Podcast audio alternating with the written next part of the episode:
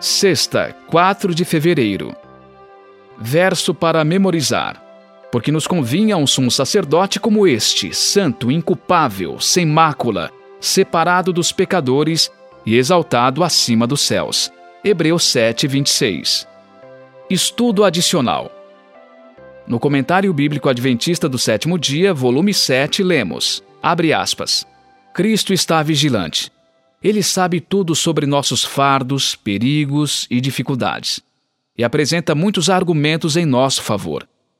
Ele adapta suas intercessões às necessidades de cada pessoa, como fez no caso de Pedro.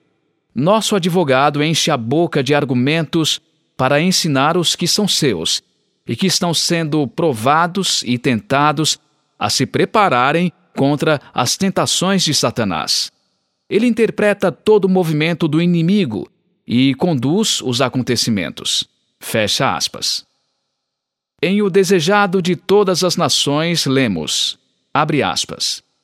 O objetivo de Satanás era causar uma eterna separação entre a humanidade e Deus. Entretanto, em Cristo ficamos em união mais íntima com Ele do que se nunca tivéssemos pecado. Ao assumir nossa natureza, o Salvador se ligou à humanidade por um laço que jamais se romperá. Ele estará ligado a nós por toda a eternidade. Deus amou o mundo de tal maneira que deu o seu Filho unigênito.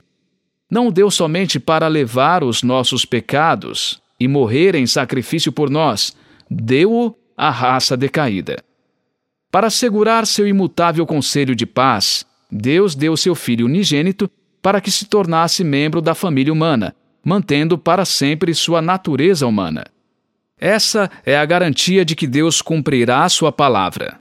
Deus assumiu a natureza humana na pessoa de seu Filho e a levou ao mais alto céu. O Eu Sou é o mediador entre Deus e a humanidade, colocando a mão sobre ambos. O céu está abrigado na humanidade e ela é envolvida no coração do amor infinito. Fecha aspas. Perguntas para consideração. Vimos que Jesus apresenta muitos argumentos em nosso favor. O que isso significa para você? O que isso ensina sobre o amor de Deus por nós? Por que precisamos de alguém argumentando em nosso favor? Em Cristo chegamos a ficar em mais íntima união com Ele do que se nunca houvéssemos pecado. O que isso significa? Como experimentar essa proximidade?